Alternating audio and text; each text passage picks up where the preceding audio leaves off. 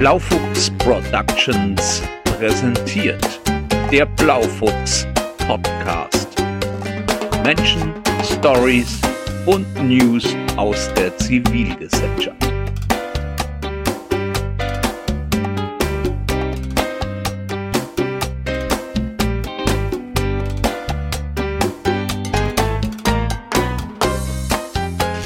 Hallo und einen wunderschönen guten Tag. Wir haben heute Jonas Walter im Programm und zwar einen jungen Studenten, der sich mit dem Thema Emotionen beschäftigt. Und ihr wisst ja, dass das mein Spezialthema ist. Deswegen begrüße ich jetzt ganz herzlich äh, Jonas. Hallo, ich grüße dich. Du bist im Moment in München und genau, äh, studierst, glaube ich, an der an der Nova, an der Nova Business School in, in Lissabon. Da machst du gerade einen Master und deine Masterarbeit dreht sich äh, um Emotionen. Vielleicht stellst du dich erst mal kurz vor. Ja, genau. Hi, hi zusammen. Äh, Jonas, mein Name. Ähm, ich habe eben, äh, wie, wie Olaf schon richtig gesagt hat, äh, schreibe ich gerade meine Masterarbeit zum Thema Emotionen im Fundraising, also Attention and Emotions in Fundraising, wenn man es ganz, ganz genau wissen will. Und ähm, genau, habe auch ein bisschen NGO-Background, weil ich mal einen Börsenverein gegründet habe, aber vielleicht gehen wir da später noch äh, drauf ein, wenn es ja, aber heute nicht gehen sollte, sondern eher um den Emotionen-Part, dann bin ich dafür ja, offen und gespannt darauf, wohin sich das entwickelt, das Gespräch. Genau. Hervorragend. Äh, an die Hörer, sorry, wenn äh, das, der Ton manchmal etwas ein bisschen schwierig sein könnte. Ich habe ähm, nach dem Umzug des Studios noch nicht die Technik voll im Griff. Ähm, aber ich denke, dass wir es hinbekommen. Ja, Jonas, erzähl ein bisschen was über deinen Werdegang. Ähm, du hast, äh, glaube ich, erst in Ingolstadt studiert, gell? Richtig, äh, so genau. Ich habe mein Abitur hier im, im Münchner Landkreis gemacht, ähm, habe mich dann zu einem Praxisjahr entschieden nach dem Abitur, also habe gearbeitet, bei, bei Apple und bei einer Unternehmensberatung für Digitalstrategie, habe mich dann zum Bachelor in Ingolstadt eben entschieden, an einer, an einer kleinen Uni, gehört eben zur Katholischen Universität Eichstätt-Ingolstadt und habe dann auf Basis auch der Erfahrungen, die ich im Bachelorstudium mitgenommen habe, äh, mich zum, äh, also für ein Masterprogramm im Ausland entschieden, eben an der Nova Business School, ganz wichtig. Was war dein Fach dort? Was hast du, in was, in was hast ja. du deinen Bachelor gemacht? Ich bin klassischer BWLer. klassischer BWLer. Genau. Ich habe in den 80er Jahren habe ich mit der katholischen äh, äh, Hochschule Neustädt mal zusammengearbeitet. Damals war ich noch bei Rocaro und da haben wir mit den Technikern zusammengearbeitet, haben wir verschiedene mhm. Projekte zusammen gemacht. Das finde ich, äh, finde ich schön. Ja, war eine gute. Zeit und habe da eine gute Erinnerung dran. Ja, aber dann hast du, dann hast du dich für, für einen Master entschieden und ähm, ja, du bist nach Lissabon gegangen. Mhm. Ich meine, genau, das also, ist natürlich äh, wettertechnisch eine fantastische Sache, aber erzähl mal, was die Gründe waren, die wirklichen Gründe. Genau, also ich bin, bin sehr praxisorientierter Mensch, muss ich dazu sagen. Ich äh, lerne lieber ähm, in einem sehr praxisorientierten Umfeld. Das habe ich so an deutschen Unis, muss ich sagen, nicht ganz wiedergefunden.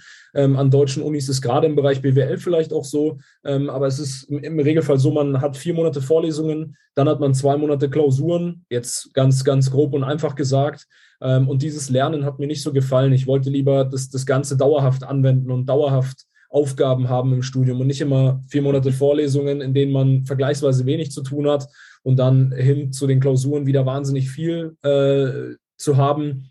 Das, das repräsentiert für mich auch nicht den späteren beruflichen Alltag, sondern man hat im späteren beruflichen Alltag ja sehr viel Workload auf einmal und muss eben schauen, wie man das aufteilt. Und deswegen war für mich klar, ich möchte an eine Business School. Ähm, und ähm, Ausland war insofern für mich dann klar, weil ich, weil ich sage, ich wollte ein, ein englischsprachiges äh, Land beziehungsweise einen englischsprachigen Masterstudiengang. Ja. Und insofern habe ich mich dann am Ende zwischen äh, Nova, Maastricht und auch ähm, Universitäten in Dublin, also das, das UCD, ähm, die mhm. UCD Michael Smurfit Business School in, in Dublin entschieden. Und für mich ist es dann eben auch Lissabon geworden, weil eben der, der Studientrack oder der Studienverlauf mir sehr gut gefallen hat und mich überzeugt hat. Das Wetter hat dabei ehrlicherweise eine, eine kleinere Rolle gespielt. Entscheidungs, äh, also ich sag mal, der, der Punkt, der mich zu der Entscheidung gebracht hat, ähm, aber ist natürlich auch ein, ein, cooles Ding gewesen, das muss man schon sagen. Ja, Lissabon ist eine schöne Stadt und äh, ist interessant. Ähm, und der Spaß darf auch im Studium nicht zu kurz kommen. Ähm, Nova ist die Nova Business School in Lissabon, ist ein Teil der Uni äh, äh Lissabon oder?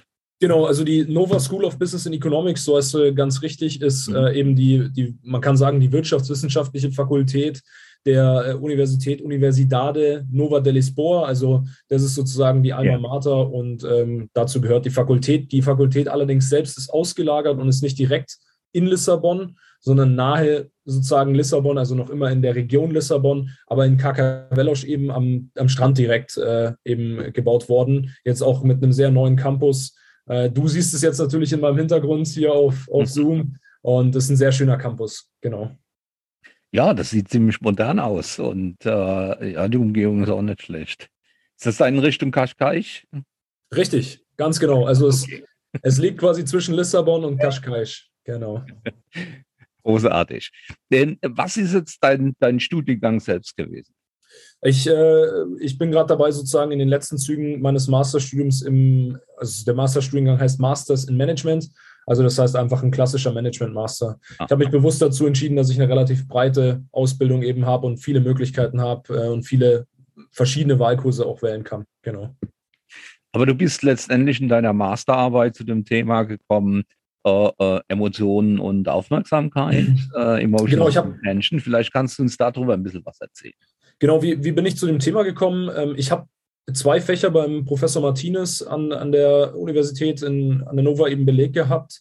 Ähm, habe darüber auch den Omid Asgari eben kennengelernt. Äh, das ist, der macht ja gerade seinen PhD eben an der Nova Business School. Und ähm, ja, die Fächer waren ähm, zum einen zum Thema Consumer Behavior und zum anderen zum, zum Thema Managerial Decision Making. Und ähm, die äh, waren spannende Themen und ich fand diese ganze Verhaltensforschung schon immer extrem interessant.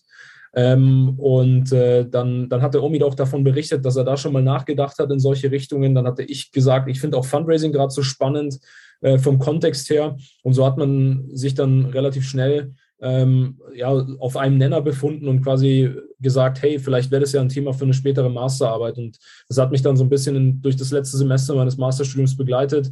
Und äh, weil ich dann auch gesagt habe, hey, ich fühle mich confident mit dem Thema. Ich habe ja selber NGO-Background, wie ich schon gesagt habe ähm, habe ich dann auch gesagt, hey, ist vielleicht eine coole Sache und ich kann da einige Stakeholder auch im Rahmen der, der äh, Masterarbeit interviewen und so ist es dann zustande gekommen. Mhm. Genau.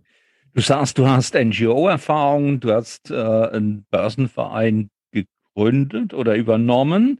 Äh, genau. Das ist jetzt nicht die klassische der NGO, die ich mir vorstelle. Hast das du dort auch Fundraising gemacht? Ähm, tatsächlich haben wir Fundraising eher so nicht gemacht. Also wir haben natürlich trotzdem Partnerunternehmen, mit denen wir uns ähm, zusammentun und bei denen haben wir auch, ähm, also kriegen wir auch regelmäßig Spenden, ähm, Gelder, die wir sozusagen einsammeln. Das sind dann, ähm, sage ich mal, zweckgebundene Spenden beispielsweise für unsere Mitgliederplattform oder ähnliches oder für Bildungsprojekte. Ähm, vielleicht kurz zu unserem Verein. Also ich habe den Verein neu gegründet, kann man sagen, weil der Verein, ja. den gibt es schon seit 2005, heißt Finance Network, kurz FNI. Das I steht dann für Initiatives also für unsere Bildungsinitiativen. Ähm, und äh, der Verein, dem ging es eben nicht so gut. Ich habe den dann 2015 übernommen, konnte den eben restrukturieren mit äh, ja, vielen äh, klasse Teammitgliedern, die wir über die Jahre gehabt haben ähm, und auch ja, vielen ehrenamtlich Engagierten natürlich. Ähm, und, und so ist es äh, sozusagen auch zustande gekommen, dass das ganze, die ganze NGO-Background-Erfahrung, genau. Und dann war ich zwischenzeitlich eben noch äh, Bundesvorstand in unserem Dachverband gewesen, genau. Prima, hervorragend. Jetzt haben wir doch mal, was du während dem letzten Jahr, in dem du dich mit dem Thema Emotionen und Aufmerksamkeit äh, beschäftigt hast, was so deine Findings waren. Was ist das, was dich da am meisten irgendwie getriggert hat? Was, was sind so die, die, die Key Factors, die, die du rausgefunden hast? Es ist natürlich schwierig jetzt äh, runterzubrechen auf, auf die Schnelle, aber ich sag mal so, also eine Sache, die ich extrem interessant fand, war das Thema, ähm, dass es dass Emotionen ähm, in eigentlich wenige Emotionen sozusagen zusammengefasst werden können. Also das ist ja auch was, was Paul Ekmans herausgefunden hat, ein relativ, ich würde ich würd ihn mal renommiert nennen oder zumindest ein bekannter Wissenschaftler ja. in dem Bereich, ähm, der eben mit, mit seinen Five Universal Emotions herausgefunden hat, dass, dass viele Emotionen runtergebrochen werden können auf relativ wenige. Und das ist schon mal sehr spannend. Also an sich dieser, dieser Prozess des Runterbrechens von wahnsinnig vielen Emotionen, die man eigentlich so kennt, ähm, wenn man privat drüber nachdenkt.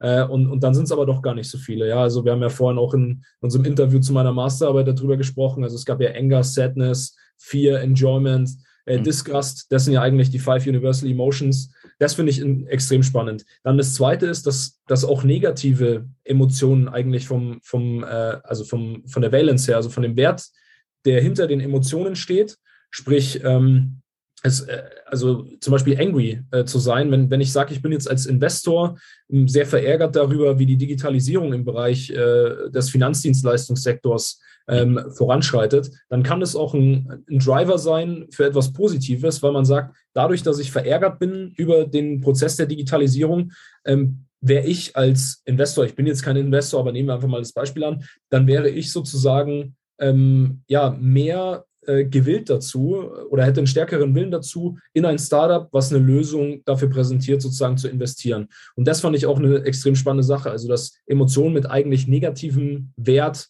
ähm, ja auch ein Driver sein können für etwas sehr Positives. Das ist vielleicht so das zweite Finding. Und das dritte Finding ähm, ist, glaube ich, dass man einfach unterschätzt, wie viel unterbewusst abläuft.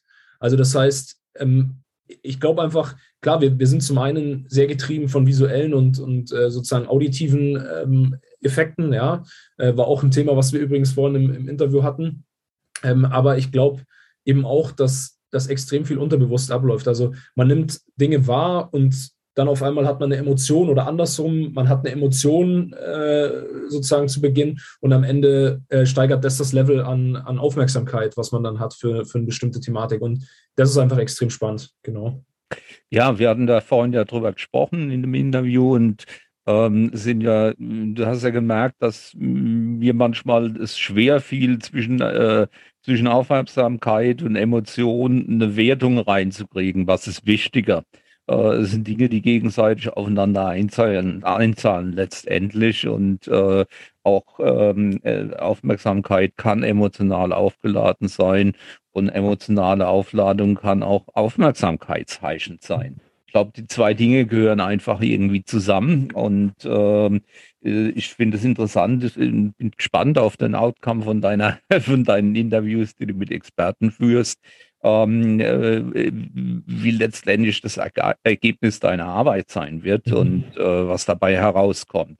Die fünf Emotionen, die du genannt hast, sind eigentlich die, mit denen wir im Fundraising ja ebenfalls arbeiten. Deswegen fand ich das extrem spannend, das nochmal zu hören und zwar in dieser konzentrierten Form nochmal aufgeführt mhm. zu, zu sehen. Negative Emotionen, das ist genau richtig. Das ist das, womit wir im Fundraising ja durchaus arbeiten.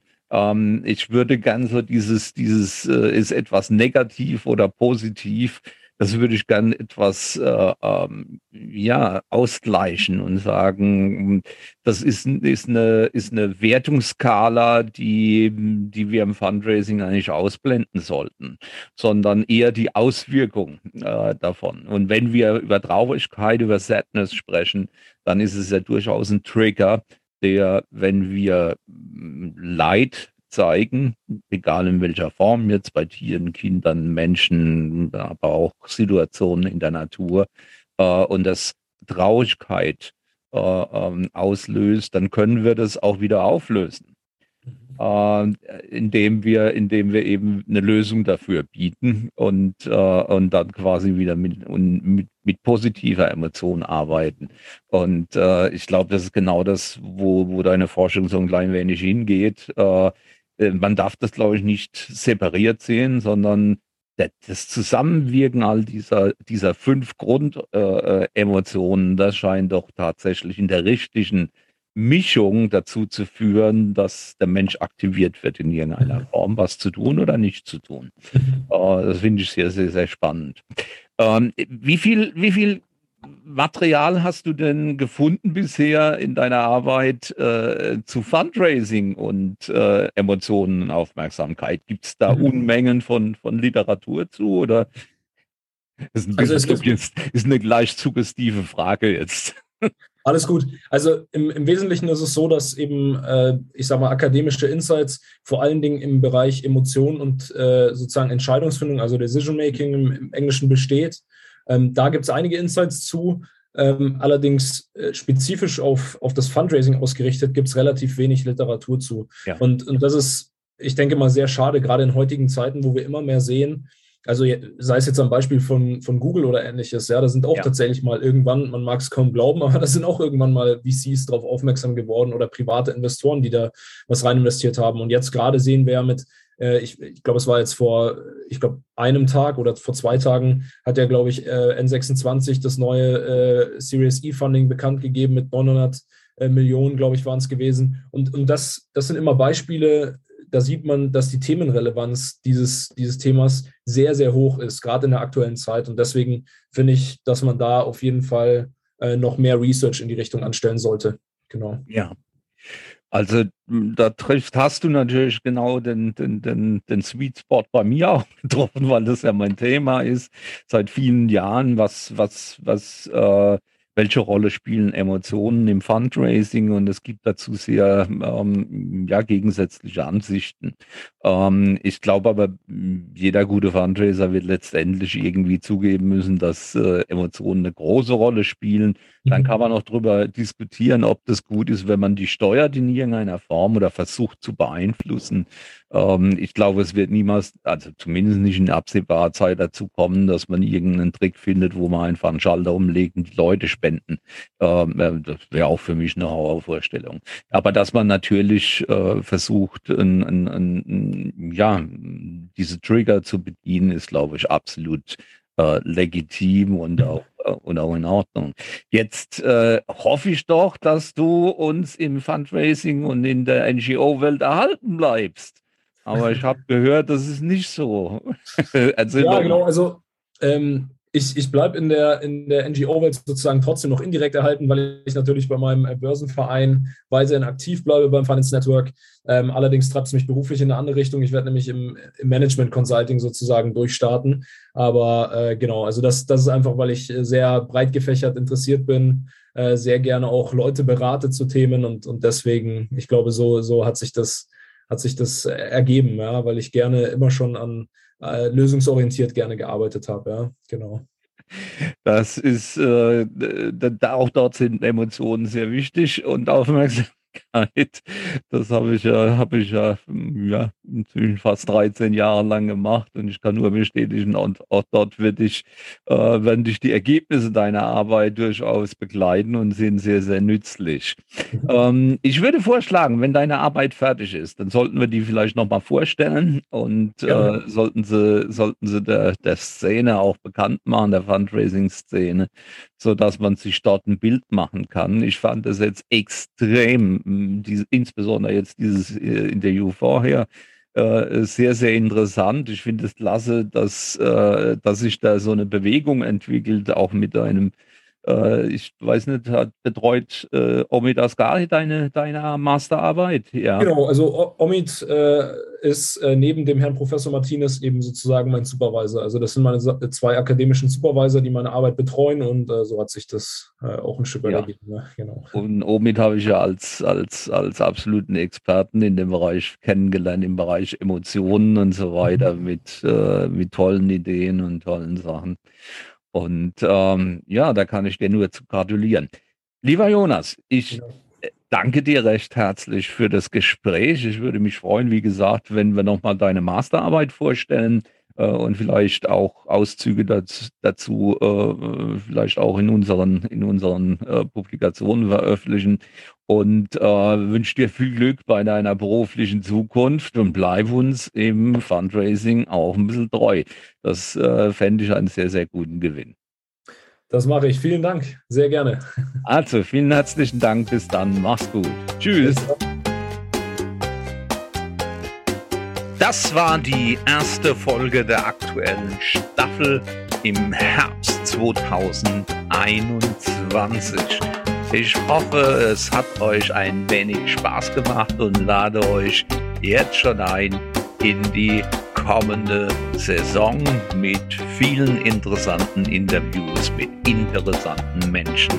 Bleibt dem Blaufuchs treu. Vielen herzlichen Dank. Bis bald. Euer Blaufuchs.